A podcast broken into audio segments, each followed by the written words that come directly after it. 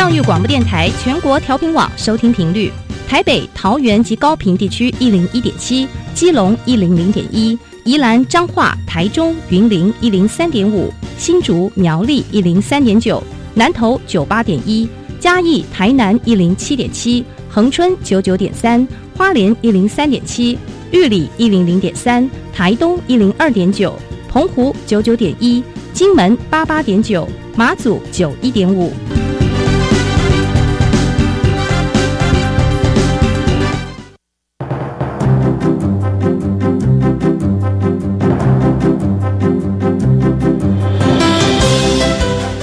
的教育要怎么做才能使孩子面对未来的社会呢？当我们期待孩子改变的同时，也期待教师的教学方法跟着改变，家长的观念也一起改变，一起携手协力同行。于林校长带您探索自发互动共好的十二年国教新课程，听见台湾教育的改变。欢迎收听《国教协作向前行》。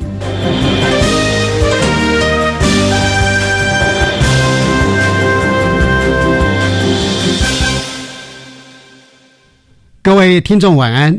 现在您所收听的是教育广播电台专为十二年国民基本教育新课程所规划的系列节目。这个节目固定在每星期三晚上六点零五分为您播出。我是节目主持人于林。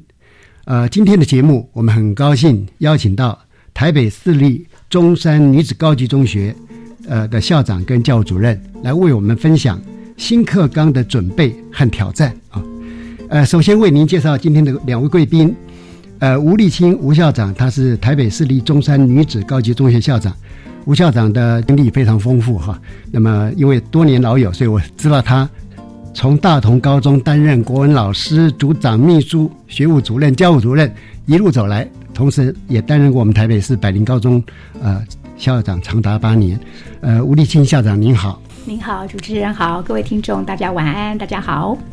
呃，接着为您介绍的是呃江前珠主任，江主任目前是中山女子高级中学的教务主任。那江主任呢，他也是有丰富的这个行政历练哈，光是在中山女中就分别担任过学务主任、辅导主任跟教务主任，同时也是我们呃历史学科中心的执行秘书。江前珠主任您好，主持人好，各位听众大家好，好的。呃，我在前一阵子哈，在报上有看到，呃，中山女高呢，曾经摘下国际数学建模竞赛的一等奖哈。是。呃，据我所知，所谓的一等奖呢，就是是前五名的意思哈。是。那同时是跟三十个国家跟地区的几百支队伍来竞争啊，最后能够胜出，那真的是呃，要好好的恭喜校长跟主任。谢谢谢谢。那我也了解哈，数学建模哈，它是一个以数学的方法来。呃，解决日常生活中的问题哈，重点就是在资料的收集啦、研究的过程，利用好的策略，最后呢，建立一个最佳的解决模式。是的，那这个刚好哈，跟我们一零八新课纲呃素养导向的概念呢有关。是，事实上它也是跨领域，是，因为它以数学为工具，它可以渗透到很多不同的领域里边。比如说，呃，贵校这一次获奖的题目呢，叫做“最好的医院”嘛，哈。嗯，那。呃，是学校的孩子们开发了一种运用死亡率啊，来衡量医院的质量的模型，而且听说呢，他们是呃连续一百二十个小时，就是五个整天，那么在学校里面针对这个特定的问题来建构解决方案。那呃，一方面要恭喜校长，是不是也请校长就这一次的获奖哈，呃，在中山女高的整个呃学校的经营上面，呃，为我们做一个说明，谢谢。啊，好，谢谢。呃，谢谢主持人哈。说实在，我们中山女高这次的获奖哈，真的是十年磨一剑。我们的老师团队他们在十多年前就开始针对数学建模，嗯，去思考怎么样引导学生利用数学的所学跟他的生活是有关联性的，因此带领的呃学生去解决真实的问题。那这支老师的团队呢，他们的老师的能量，啊呃聚集多年的经验。那我们这个这个过程当中，看到我们台北教师的精彩，还有我们孩子的学。学习能力。所以，哦，我觉得，呃，这个获奖给我们很大的激励。那同时也验证了我们在教学现场、老师社群的运作跟长期课程发展下来，其实对于学生的学习是相当有注意的。是是，呃，刚刚这样听起来，就校长非常肯定哈，呃，学校里边的教师专业社群的发展。那么，的确哈，呃，老师们可以走出过去呃孤军奋斗了。用一个团队的力量来带动，同时呢，孩子也能够得到更好的学习成效。是好的。那我们今天的主题哈，就是要请教校长跟主任呢，从九九课纲到一零八新课纲，嗯，呃，在学校来讲，呃，面临的挑战是什么？嗯，那贵校呢，又是如何去克服这些挑战跟困难？嗯，好的。呃，说实在。呃，所有教学现场的老师对于一零八课纲最先开始，他们感受到的是很明显的每个学科授课时数的减少。对。然而，我们也很清楚，它其实核心的理念啊，是希望落实素养导向的这个课程与教学，然后目的是真的希望学达到自发互动共好，培养一个终身的学习者。那我们在教学现场，说实在，那个教育的理想性的实践，跟我们呃华人世界应试为了考试而准备的这个文化 啊的这个需求，从来都不是一件简单的事情。是是，对。那刚刚我们看到，就是说，教学现场其实永远不乏一群有理想、有热诚的老师，愿意用合作的模式去发展课程。那我觉得，就是因为这样子的这个发展历程，让我们对于一零八课纲的准备。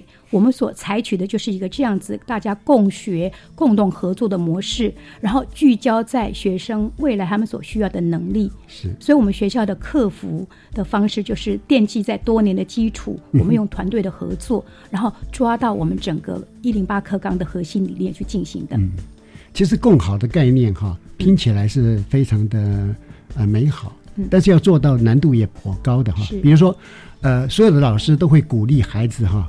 啊，要好好的合作啊，呃，但是我们想想看，如果老师本身他没有合作的这种经验，嗯，他没有在合作当中获得成就感，哎，他要去教导孩子说，哎，同学们，你们要合作，嗯，好像中间是隔了一层哈，是的。可是反过来讲，呃，有 PLSD 经验的老师，啊，特别是带动孩子，那么获得一个更好的学习成就，我相信老师们他在跟孩子们谈到说。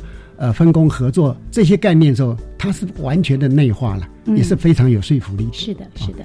哎，刚刚呃，像有谈到说说说面对的这些呃难点哈，但是学校的老师们有这样的一个动力哈。是我们知道说，在这一波的课程里面呢，有一个呃很有很很具重要性的一个课程，嗯，就是校定必修。是那校定必修，他在学校里边扮演非常重要的角色，因为它。正好可以呈现说，呃，我们中山女中跟其他有效或一般的高中，哎，它的差异性在哪？嗯嗯，那是不是麻烦呃校长说一下在校定必修这个发展历程，让我们来分享？啊，好的，谢谢，呃。我们也在思考学校的特色要抓在哪个主轴上面。是。那诚如我们刚刚讲的，一零八课纲的核心价值，跟我们看到这一波全球的课程改革的一个核心，就是学生面对未来所需要的素养。那中山奠基于刚刚呃诸如不那个数学建模，嗯或者我们有一些特色课程的一个发展历程，是我们抓到两个重点。嗯。第一个。一零八课纲，大家在意的是授课时数减少了，所以学生学会如何学习，learn to learn，嗯，我们觉得是非常重要的。因此呢，我们老师就去思考，要教会学生如何学习，嗯，因此我们有一门校定必修，就是抓着学习策略，嗯，好，教导学生如何更有效的来学习各科的这个专业知识。是，那另外一个校定必修，我们抓的是。PBL、嗯、Problem mm-hmm.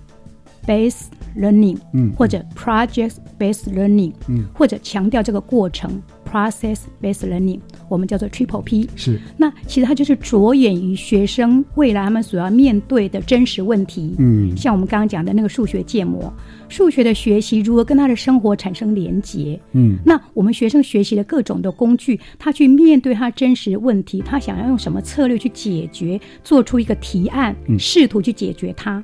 所以啊，我们学校从一百零四学年度就着眼于研发这两个。特色的校定必修，嗯那也试办了第进入第四个学期哇，嗯呀。所以好，呃，贵校这个校币的呃整个发展历程，嗯，可以说是有经过相当时间的探索、试探，还有甚至于试用嘛。对，啊，好的，呃，我们知道在这个部分哈，呃，教务处也扮演很重要的角色，是是不是？请 江主任呢，也就校定必修这个部分，呃，做一些说明。嗯，好的，我在这里补充说明一下哈，呃，中山的团队哈，历经这个呃，我们校定必修跨科合作，我想是第一次的一个体会。那这个过程，呃，其实。呃，老实说，PPL 这个部分，我们是从上而下，从核心小组开始推。是那学习策略这个部分是从由下而上，呃，老师们主动来推，是两个搭配成我们的校定必修。嗯那我就 PPL 的部分，因为我是从头到尾有带这个呃共备社群，嗯从一零四年重新检视我们六大关键能力，然后抓出我们的一个校定必修，从一零五之一。呃，一零四其实就把我们整个课程架构必备了哈，然后再来希望我们一零五之一就能开始试行，因为我们的老师横跨国音数设字义的老师，是的，那刚开始的时候，我们觉得一零五之一，哎，我们都已经架构都分配好，可以上路。嗯。可是，在要临上路之前一个学期末的共备，那最后那个老师说，呃，校长。我们可不可以再晚一学期？我们显然还没有准备好，因为就可以看到一点，老师们习惯教国文、教英文、教数学，要跨出他的专业领域的一个没有信心跟害怕。是那所以我们又多花了一个学期，就相关的资资讯、相关的专书嗯一起共备，让它更完整，老师更有信心。之后，在一零五之二才一起上路。嗯，那这个部分其实我们就着着眼于从先呃带老师们从中山学生从中山的校园生活的问题开始，来带老师们进入这个议题，然后带领学生呃如何去看到问题点，如何能够自主学习，如何能够呃展现团队合作的能力，然后找到策略去解决，带领他们去经历一个这样的一个历程。嗯，那我举个简单的例子。其中有一个学期，呃，同学有一组同学就去找到一个，他们就发现校园的一个厕所的问题。我们女生都很爱干净嘛，是，然后进到厕所，我们为什么男生也很爱干净。对，是 OK，对。然后进入到厕所，为什么还是会有臭味呢？是于是他们就去看，哦，原来我们的垃圾桶里面很多卫生纸，哦那放了一天，尤其夏天之后就会产生臭味。对，所以这他就去研究，于是他就想到说，政府不是明明在推卫生纸要丢马桶冲进去是，为什么还这么多卫生纸？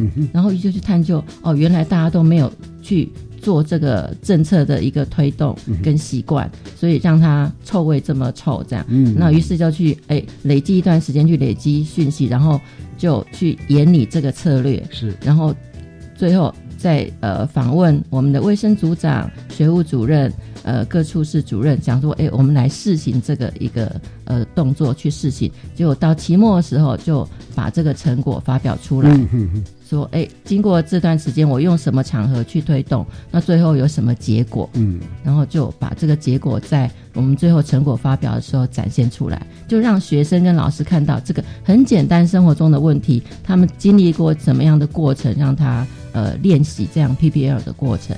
嗯，刚刚中山的整个校必校定必修发展过程哈，呃，我觉得是非常鲜活的，因为老师们他要走出他习惯的领域，他会有些担心，但这种担心其实也是表示贵校老师对自我的期许很高了。是因为他觉得说没有呃完全准备好，他比较不愿意上路嘛。但是呢，呃，经过适当的调整，我看呃最后还是做出来了。是。的，是的。家长是不是还有一些可以呃为我们做一些说明？啊、我这边也再补充一下。呃，刚刚主持人也说到，我们老师要从原本自己的专业的知识背景，啊要跨到说我们是教学生工具，嗯，而不是教知识。嗯，其实老师是非常犹豫的，对对，他觉得那我在这个课我要扮演什么？我要教给学生什么知识点？嗯，他有些担心。是是非常担心的。那我们必须要沟通很多次说，这个课程重点是这个过程，学生学会如何团队合作，如何找到适当的工具跟解决策略。是，所以我们要教学的是方法，嗯嗯而不是知识。对，所以这需要老师观念的调整。嗯所以当老师他们觉得他们自己还没有准备好的时候，他们怕砸了这个课的招牌，嗯所以我们会非常慎重。是是是的，而且刚刚那个呃孩子们所做的那个案例哈，也跟我们素养导向是完全能够结合的啊。呃校长刚特别点出来了嘛，就是好，传统上我们教了很多知识，呃但这个知识能不能用到生活里面或真实情境？哎，现在这个 PBL 看起来，呃，呃，你们校定必修看起来有达到这个目标。嗯啊是第二个就是，其实我们的、呃老师也好，社会大众也好，可以开始做一个新的思考啊。而我们所有的知识，它有知识的半衰期，嗯说不定呢一段时间之后它不管用。是可是知识它背后所带我们能够有能力开发出新的工具，或者说他培养了我们带得走的能力，这个时候他就可以随着时代能够继续去运用它啊。我想这也是我们在这一波呃新课纲里面跨领域的一些重要的思考啊。是，所以谈到这边呢，是不是呃呃两位可以进一步说明一下哈？嗯是不是请吴校长先来谈一下，嗯在贵校跨领域课程开发的那个一些呃机会点啊、嗯一些挑战呢、你们是怎么引领的？嗯，好的。呃，我就说哈，我们教台北的老师啊，非常的精彩啊。嗯，那中山的团队其实他们在很早很早有所谓的科技部的高瞻计划开始，比方说，他就针对一个环保的议题、能源的议题，嗯不同的学科在这个主题之下，他们去开发跨领域的课程。嗯那呃，因应这个一零八课纲，我们刚刚主持人也讲到了，学生带着这个整个学习到的这个方法跟策略去整合应用，所以我们学校呢，呃，就是在这样的一个思考之下，因为解决一个问题哈，从来都不是单一知识就能够去处理的。对所以我们觉得说，这种跨域的合作，让学生学会同整个应用哈，是让他的学习跟生活跟真实的世界是有关联的。因此呢，我们除了以前的高瞻计划之外，我们在这一波的准备当中，我们有很多跨领域的课程，比方说我们的家政老师跟地理老师，就让学生从食物。从饮食文化到风土民情的理解，嗯，或者说我们生活中的科学，嗯。就是让我们的自然学科的学习跟生活产生连结这样的课程，嗯，或者我们的社会科老师带领学生去探究我的城市梦想，嗯，我怎么样建构我理想中的一个城市。啊，还有呃未来的旅行家，嗯我们的书写跟探究嗯怎么样去结合。所以我觉得我们是着眼于说，孩子碰到未来的真实情境，要处理问题，嗯。它都不是单一知识，是是，好，所以会有这样一些跨领域的合作。像这边解释还蛮好的哈，而各位听众可以思考一下，比如说您今天呃要去旅行了，那你可能要做一个旅行的一个规划，嗯，请问有哪一位观众听众他会说，哎，这是国文科的问题，还是数学科的问题啊，还是社会科的问题？不会嘛？对，因为在真实情境里面，或者从人类从远远古以来，呃，这学科都还没产生的时候，嗯，我们就在不断的在解决面临的真实问题嘛。是，所以现在这样跨领域可以让问题回归它的本质，嗯而且让我们看到，其实平常学科知识也有它的价值。可是呢，你是如何要把这个知识能够应用用出来啊？要嗯用得出来，那这个很重要哈。是，那么我个人呃也有一个想法，就是说，呃，知识可以看成是一个载体。嗯，那今天我选择，我有各种不同的知识，这是不同的载体。可是不同的载体，它可以承载相同的技术、相同的能力。那这些东西哈，如如果我们能够协助孩子们掌握哈，我相信呢，呃，一定会呃使得孩子认为哈，呃，读书是有用的。比如说我自己教数学，那以前学生常常会挑战我们嘛，就说老师，那我为什么要学数学？对，啊、标准答案就是呃，因为大学入学考试要考 啊，不管是呃呃呃这个职考也好，呃会考也好，反正什么科都要考数学啊。那这这个解答是让孩子他跟知识的那种乐趣跟本质脱离了。对，啊，就蛮可惜的啊。好，那就呃这个跨领域课程这一块哈，呃呃江主任这边有没有什么呃补充说明？好，我补充一下，刚开始跨领域的部分，当然老师们会觉得是一个新的挑战，但是呃，老师们都会觉得呃，未来的一个趋势，这样的能力的培养，的确是我们呃，身为一个教育工作者要给孩子的一个能力啊。那呃，我举个例子，刚才呃，我们所说的那个呃，我们的校 B PBL，其实从 PBL 到主持人刚开始讲的我们数学建模的得奖，嗯，哦，都给我们老师一点。呃，更多的信心往前走。像我们的呃，我们的呃 P P 呃 PBL 刚刚的一个呃方案就是喂马新运动，喂马桶新运动。后来在呃事后再加强一些比较严谨的过程之后去练习，报名参加了第七届的全国公民行动方案，得到了全国特优。哇！所以除了这一件，以及我们刚刚的数学建模的一个得奖，给我们也。给我们全校老师一个讯息，就是我们这个跨领域的方向是正确的，是的。我们这个呃问题解决的方向是正确的，嗯，也告诉我们老师说，对我们的方向就是要培育未来的孩子解决问题解决的能力，嗯，然后更有信心去共同研发这个跨领域的课程。是，那当然我们刚刚讲跨领域课程的开发，哈。呃，方向各位呃贵校已经掌握住了嘛哈，那大概在这个跨领域的课程里边，呃，是会运用到哪一些课程模组里面？比如说家庭必修里面已经呈现出有跨领域的这个这个呃一种开发的过程，那是不是在别的其他的类别的课程里面也有跨领域课程的？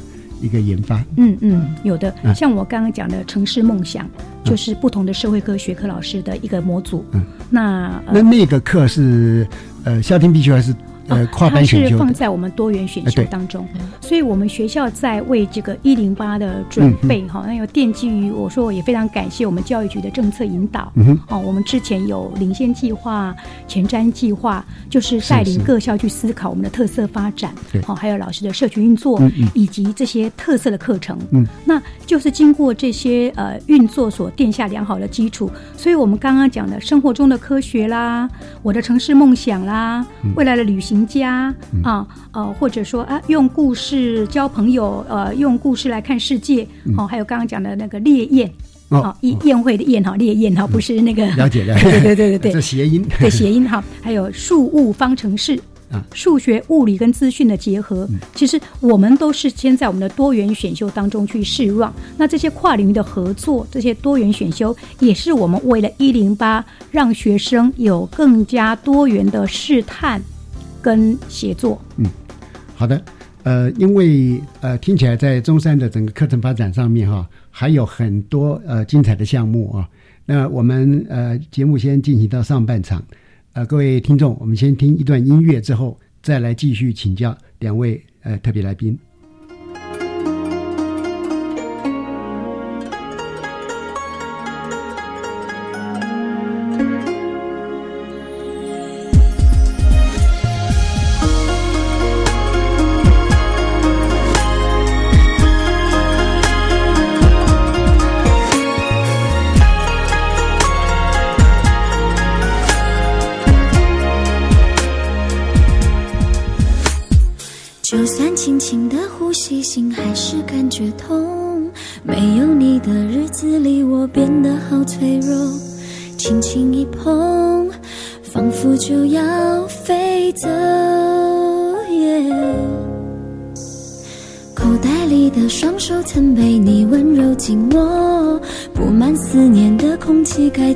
去摆脱？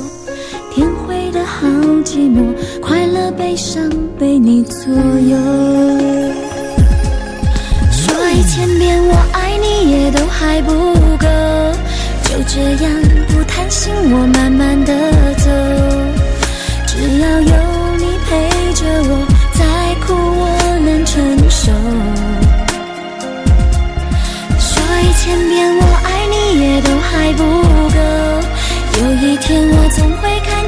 福的彩虹。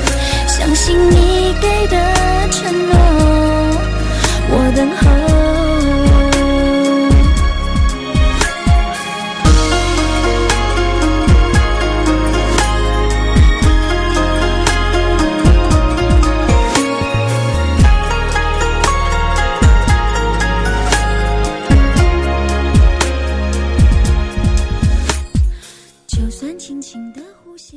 大家好，我是赖清德。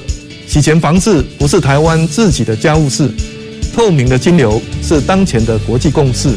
所以台湾不是有做就好，还要符合国际的认定标准。符合这个标准，我们才能够在世界的舞台上为台湾赢得好名声。政府邀请全民做会怕表，金流透明，让世界给台湾好评。以上广告由行政院洗钱防治办公室提供。姐，婆婆帮你带小孩比较轻松吧？嗯，不见得。最近啊，我常常跟婆婆意见不合，不知道怎么办。听说婆媳问题可以打家庭教育咨询专线，那里有专业的志工可以帮忙想办法。哦，那我来问看看。家庭教育咨询专线四一二八一八五，行动电话请直拨零二四一二八一八五。以上广告由教育部提供。我们的孩子值得收看最好的儿少节目。国家通讯传播委员会及台湾媒体观察教育基金会将适合儿少观看的电视节目都标上了适龄标章，让您清楚的知道如何帮助家中三到十五岁的孩子挑选最适合他们观看的电视节目。爱您的孩子，请赶快上网搜寻适龄儿少电视节目标章。以上广告由通传会及美观基金会提供。大家好，我们是台湾弦乐团，我们都在教育广播电台。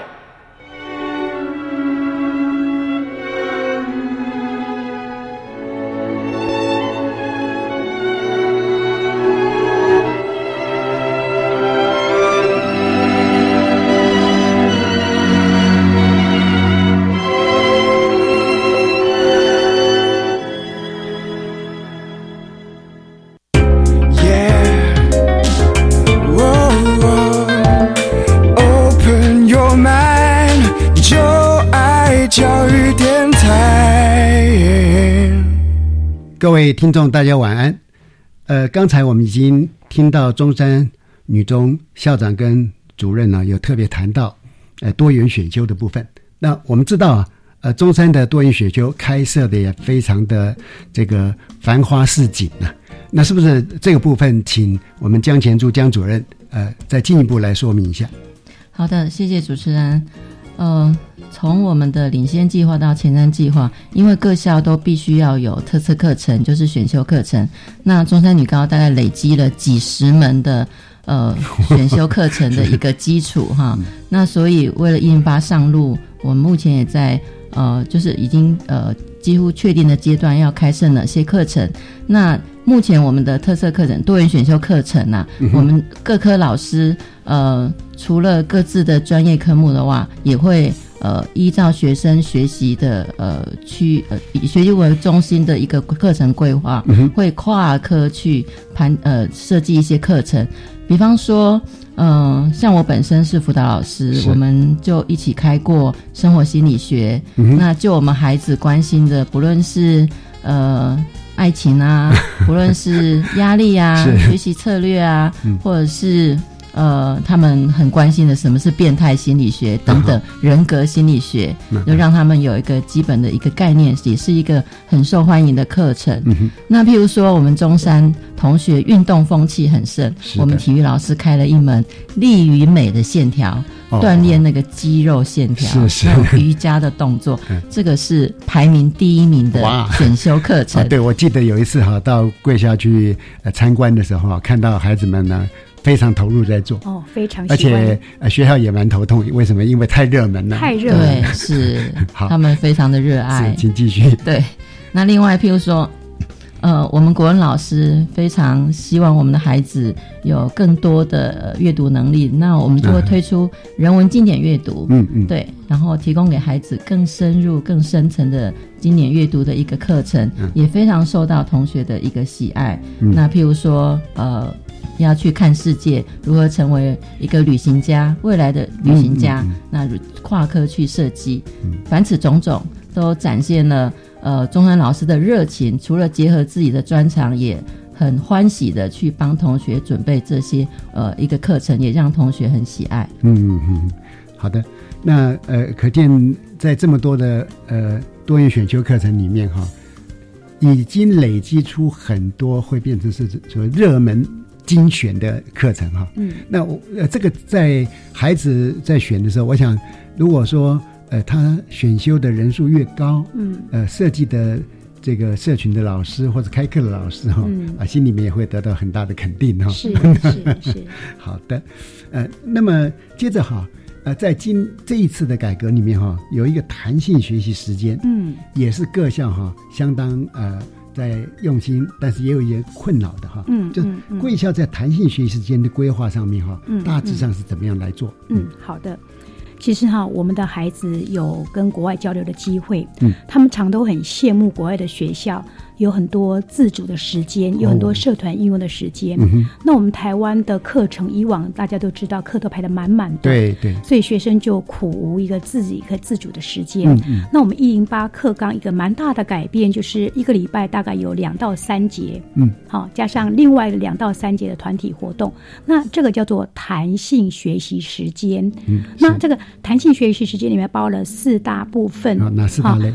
一个就是呃学校的特色活动，嗯因为每个学校有不同的特色活动嘛哈。那另外呢，呃，我们每个学校因应学生的需求，会有所谓充实性的课程，嗯嗯就是针对他学习可能嗯能力稍微超好一点的同学呢对，给他呃在增广啊充实。那另外也有一些同学可能某些。呃，学科学习稍微弱一点点，他嗯需要补强。是好，这是充实跟补强是一类。那另外还有一类是选手培训啊，比方说很多学校会有奥林匹亚啦，或者这种才艺的选手啦、体能的选手的培训啊。那另外一块就是呃，各校比较没有经验的自主学习这一块。倒是这一块哈，嗯呃，倒是我们想听听中山的经验，因为哈，嗯呃，目前很多的普高啊，嗯普通型的高中。都为了这一块伤透了脑筋呐、是那不知道说贵校经过这一段时间的 呃思索啦，嗯。呃研发呢，呃嗯。贵校大致上会怎么样来进行？嗯嗯嗯，好，我我先讲一个比较呃有意思的事情哈。好，当我们两年前呐、哦嗯。开始要探讨说一零八的准备，那诚如刚刚主持人所说的，一这个自主学习这一块，可能是我们大家比较陌生跟困扰的部分，所以我们就想说，好，那听听孩子的声音吧。啊好，所以我们学务主任呢，就带着一些社团的干部，他们进行用那个 World Cafe 世界咖啡馆的这个模式，让同学去讨论。嗯，假设以后呢，有一个礼拜有三节课自主学习的时间，啊那学生想做什么？嗯，哦，我们就发现学生的能量很强，是。他们透过两轮大概六个小时的那个 Word Cafe 哈、嗯。这样的去讨论，学生竟然就已经产出八九门他们自己想要做的自主学习课程。嗯比方说如何脱乳，嗯嗯。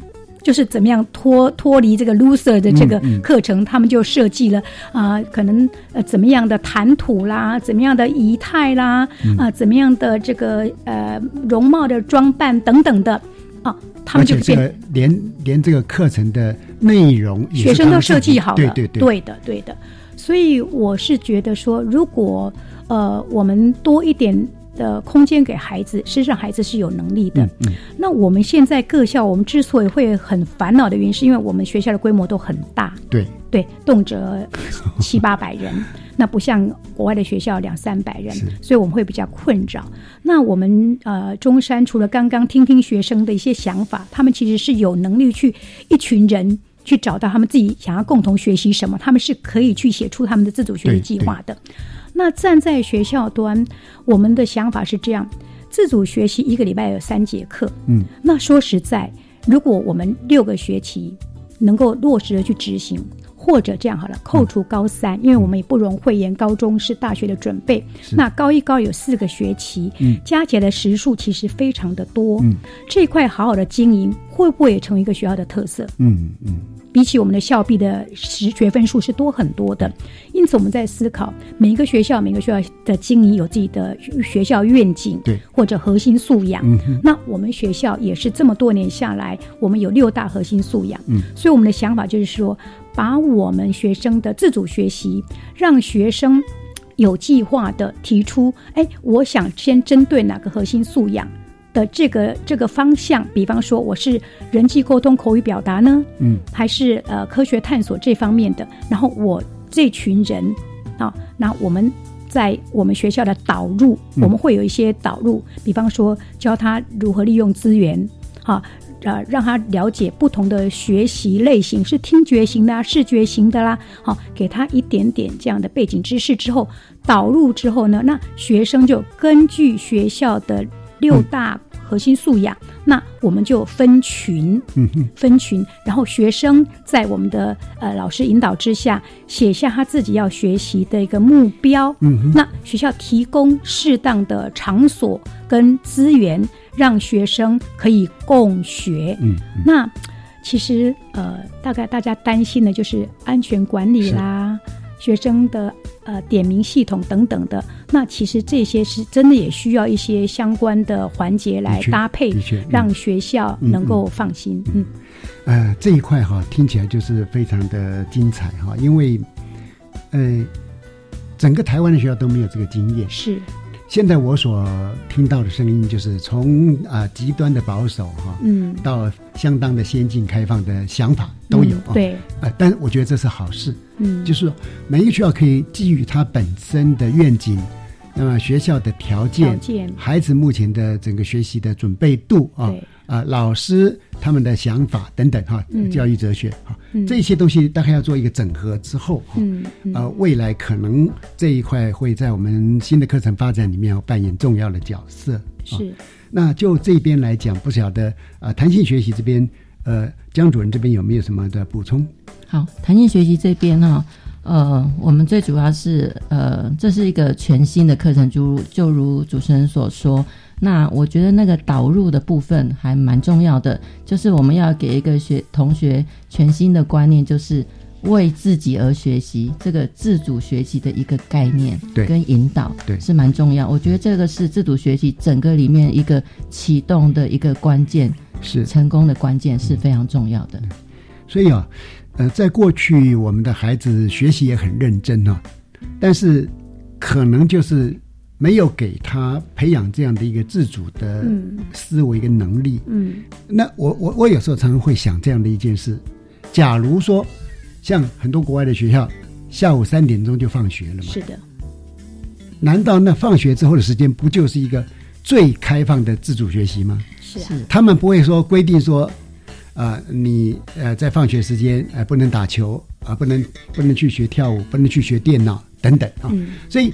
呃，我刚之所以用这样一个呃一个比较极端的一个一个样样态哈，嗯，那相对来讲，我们还是把孩子放在校内，校内还在老师的指导，还在我们提供各类的资源的协助状况之下啊，是，所以从这个角度来讲，也许我们的呃教育伙伴在这方面可以更加的放心哈。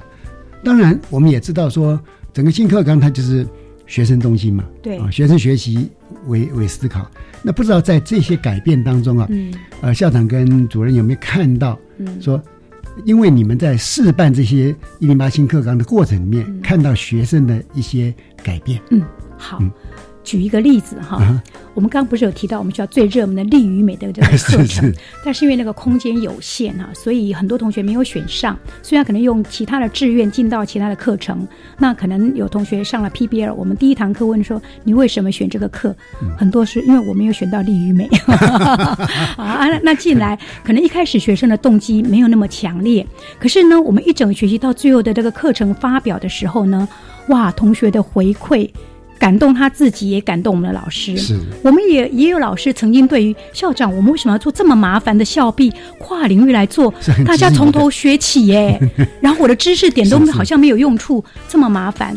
老师自己说，当到看到学生自己发表说。哦，原来我这这堂课哈，一开始学习那么多的呃思思考的策略啦，什么直性访谈啦，哦，什么问卷调查啦，他终于了解说，哦，这些就是我后来解决问题用得到的。然后我真的把我想解决的问题做出一个提案出来，学生自己觉得说我好有收获。我了解我前面那些看起来比较枯燥的学习，是为了奠基我解决问题的能力。嗯嗯，我们的老师说哈。当他听到学生这样子讲哈，他自己都被感动了。嗯嗯，所以老师也从原来的怀疑为什么要做到觉得说很有价值、很有意义的一项课程。嗯嗯，所以我我们真的好期待哈，中山的所有的老师，或者说啊，全台湾所有的老师。他们都能在这样课程发展里面获得了这样的回馈，因为这种回馈哈，来自孩子他的学习的眼睛的发亮哈，是对老师最好的赞赏。呃，这个部分不晓得说，呃，钱主任这边有没有什么补充？呃，的确，呃，学生的回馈会给老师呃更大的一个动力了哈。那我除了刚刚校长说的 PBL 的一个结果的回馈，那我要稍微补充一下自主学习我个人的一个想法哈。那的确。我们之前呃每天七节课八节课，学生的课表是绑得非常的死的，都没有弹性。那我觉得提供一个自主的学习，第一个回归把学习的权利回归给学生，然后再来有更多的孩子的探索。那我觉得探索这一块以往真的是太缺乏了。嗯嗯。那考大学我就要立刻决定什么科系，我有什么时间探索？因为我时间都会被绑死了，白天上课，晚上要补习。所以如果有这样的自主学习的一个机会，真的回归给。孩子好好规划我自己要学什么，我要去探索什么，我要去尝试什么。我觉得这是一个很好的部分。嗯，好，因为我知道在贵校对新课纲哈有一个比较长时间的酝酿跟发展。那么是不是哈，请两位哈很简单的对于你们在参与新课纲的推动哈，或者今天的主题，嗯，做一个小的总结。嗯，先请吴立新吴校长。好的。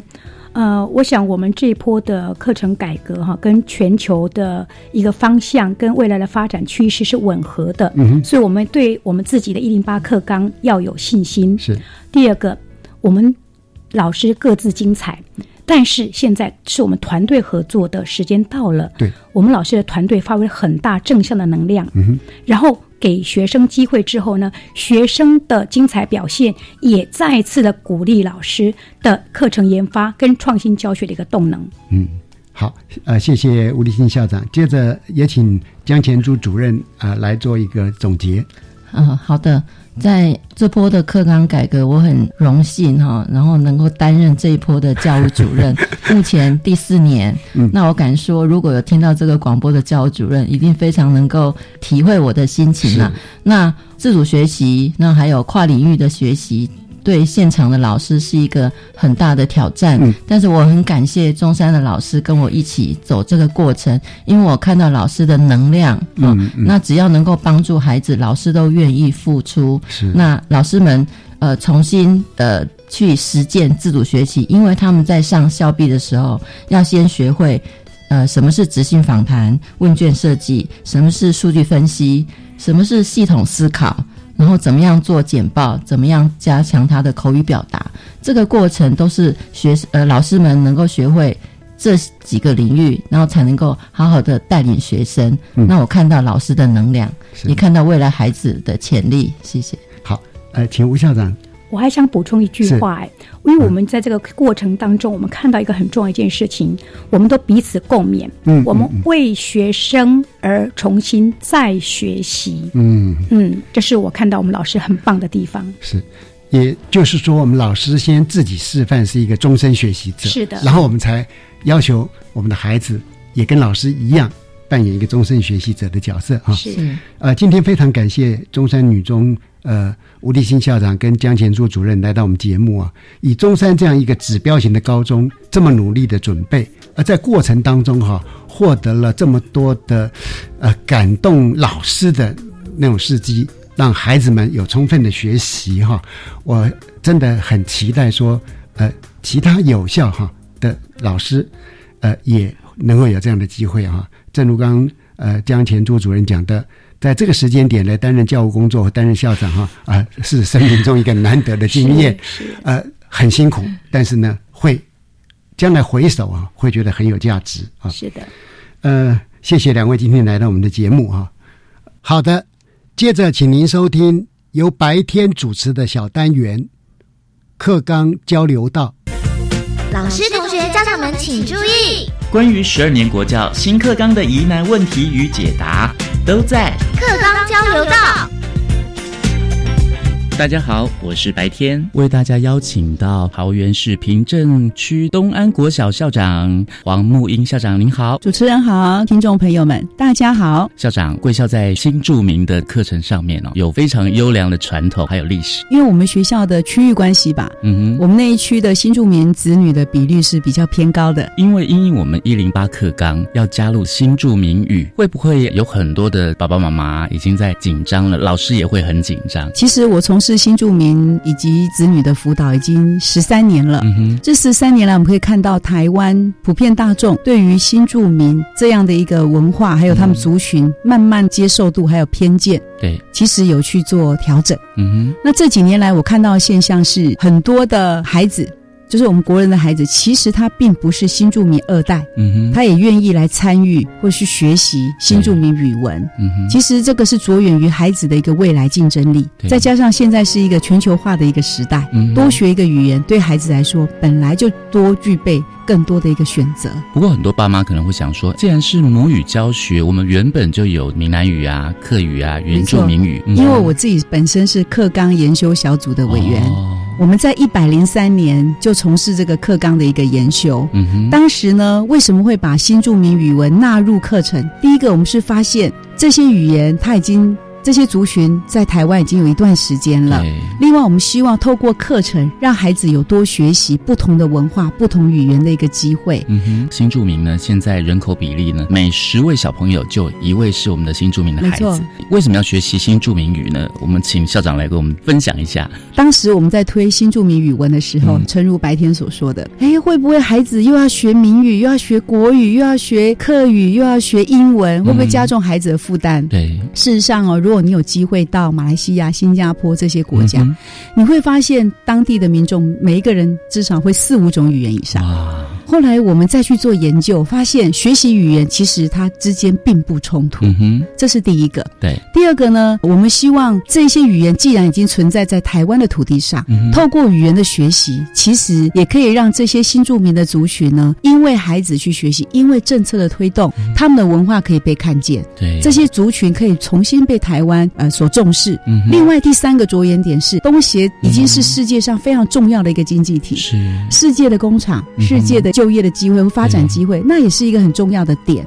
而你要有机会进入东协这一个经济体的话，其实学习语言是非常重要而且很关键的。所以呢，可能当初很多爸妈或者是老师都很害怕，老师可能怕我要怎么教呢？是不是有相对的师资培育我可以去教这些小朋友们？因为从国小到国中都有所谓的新著名的语言嘛。嗯，目前我们规划是这样啊，我们是从小学一年级就可以开始必选修，就是在本土语言时间，你可以选择一种你想要学习的语言。嗯，一直可以选修到国中三年级。嗯，国小是必选修，国中是选修。嗯，当时我们课纲研修小组在推动的时候，很多人都会质疑师资这一块。对，会想说那谁来教？怎么教？对呀，我想师资是很重要的一个关键。嗯，所以呢，也同步在一百零五年开始做师资的培训。师资培训呢，我们有做课程的规划，包含从初级的资格班，嗯，我们会规划三十六小时的课程。对，这三十六小时课程包含让新住民他们去认识中小学教育概况、嗯，教材教具的一些概念，还有教法的策略、嗯班级经营等等，这一些让他三十六小时。那大家一定会想，上完三十六小时就会当老师了吗？我们还会做一个教学试教的评量，嗯他要通过评量，他才能够拿到通过资格班的研习证书。对，拿到这张研习证书，当然三十六小时还不足以让他成为一位优质的教育人员。没错，所以我们后续还会办进阶班，进阶班就会再深化他的教材、教案设计以及电脑的资讯运用。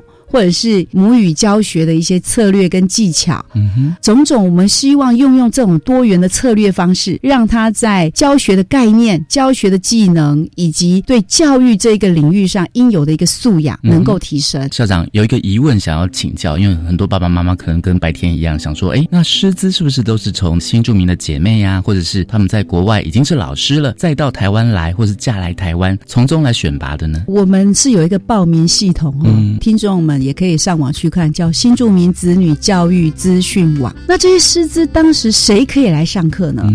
第一个，当然他要有这样一个语文能力嘛。对，好，所以新住民一定是符合。还有谁呢？新住民二代哦，他的孩子本身有这种语言素养的，也欢迎你来报名。第三，来台就学的，比如说他是来担任侨生的哦。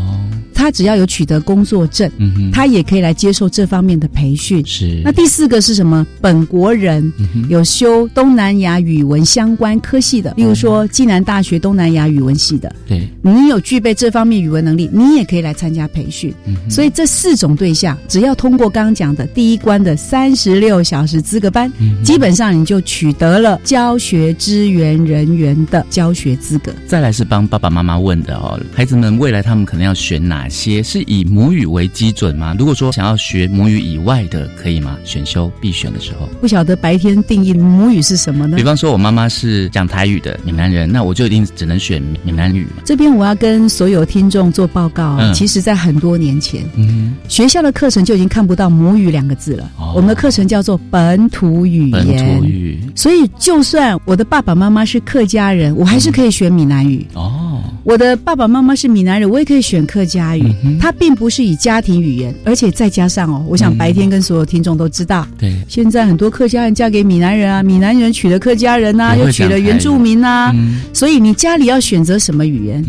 建议所有爸爸妈妈可以跟孩子一起讨论，讨论之后再说了。就你未来的发展性，就你家里上面希望孩子哎，透过学校的一个教学专业系统，他可以多学哪一种语言，多接触哪一种的文化，是，不管是选择什么样的语言，只要孩子有意愿、有兴趣，学校有专业的师资，还有专业的教材提供给孩子，无非就是给他多一个学习语言的机会了。最后，我们请教校长一个呃问题，就是可能大家想说，哎，东南亚的语言是包括哪七种？报告各位所有听众，还有我们白天哦，是七种哦，七种：越南、印尼、泰国、缅甸、马来西亚、柬埔寨、菲律宾七个国家的语言跟文化。哇哦！那听到我们的呃校长啊，黄木燕校长这样的。分享之后，我相信爸爸妈妈应该没有什么疑虑了哦，就非常的清楚哈。爸爸妈妈最大疑虑应该是说，孩子学了会怎么样？嗯，有时候我们想说，教育最大的价值就是你有时候是不能预期的，但是我觉得有一件事情很重要，鼓励孩子去学习。对。因为语言是一个进入很多行业也好，进入很多国家最重要的一个敲门砖。没错，你有这样一个语言，其实你就是有一种优势。嗯哼，所以呢，在收音旁边的爸爸妈妈也不用担心了哦，因为我们的老师哦，师资怎么来，刚刚我们的校长都已经非常详尽的跟大家说明了。我们现在教育部国教署有成立一个特别的网站，架上一个网站叫做新住民子女教育资讯网，那个网站非常有。有趣哦！除了大家可以了解呃我们师资目前培育的状况之外，大家还可以看到我们现在编的教材，嗯，上面还有数位教材，也就是我们会按照每一课的课本哦，你可以点上去，它就可以帮你翻页。是你点到哪一个字，例如说你点到越南语的女老师，你一点上去，它就会勾，就会教你念了。嗯啊，如果你点上一句是越南语的老师好。上面就会 n 早 go 啊，你自己也可以带着孩子复习。你知道世界上最难学语言是什么吗？我们中文，中文很难。而他们呢，像越南语，它有六个母音，二十九个子音哦。而且我刚刚念的 go，它写出来是什么？就是西欧拼音的。如果各位有一点英文的基础，嗯哼，它比英文还简单。是，所以你就可以去拼音嘞。学习那些文化有什么好处？你就知道，比方说，你就知道跟泰国人相处不要摸人家的头哦，跟印尼人握手不要用左手哦，跟那个越南人哦，他们过年是吃粽子哦，种种有趣的事情，你都可以跟孩子做互动。嗯，我想多学一种语言，真的打开孩子的世界之窗。是，最后白天也来秀一句，就是德里马卡西。那我说 N 早公 萨瓦迪卡，大家都知道那个是你好泰国，你好泰国。国语，呃，明格拉巴就是缅甸的你好，嗯所以我们的黄木英校长真的太厉害了，太强了。我们也非常谢谢桃园市平镇区东安国小的校长黄木英校长跟我们的分享哦，谢谢您，谢谢各位听众，拜拜，拜拜。我是白天课纲交流到，下次再见喽，各位听众，国教协作向前行这个节目在每星期三晚上六点零五分播出。下星期三将由本节目另一位主持人谢若兰老师为您服务。下一集为您介绍新北市漳河国中自主学习的实践，我们会访问左小薇老师和杨女辉老师。欢迎您再次准时收听，晚安。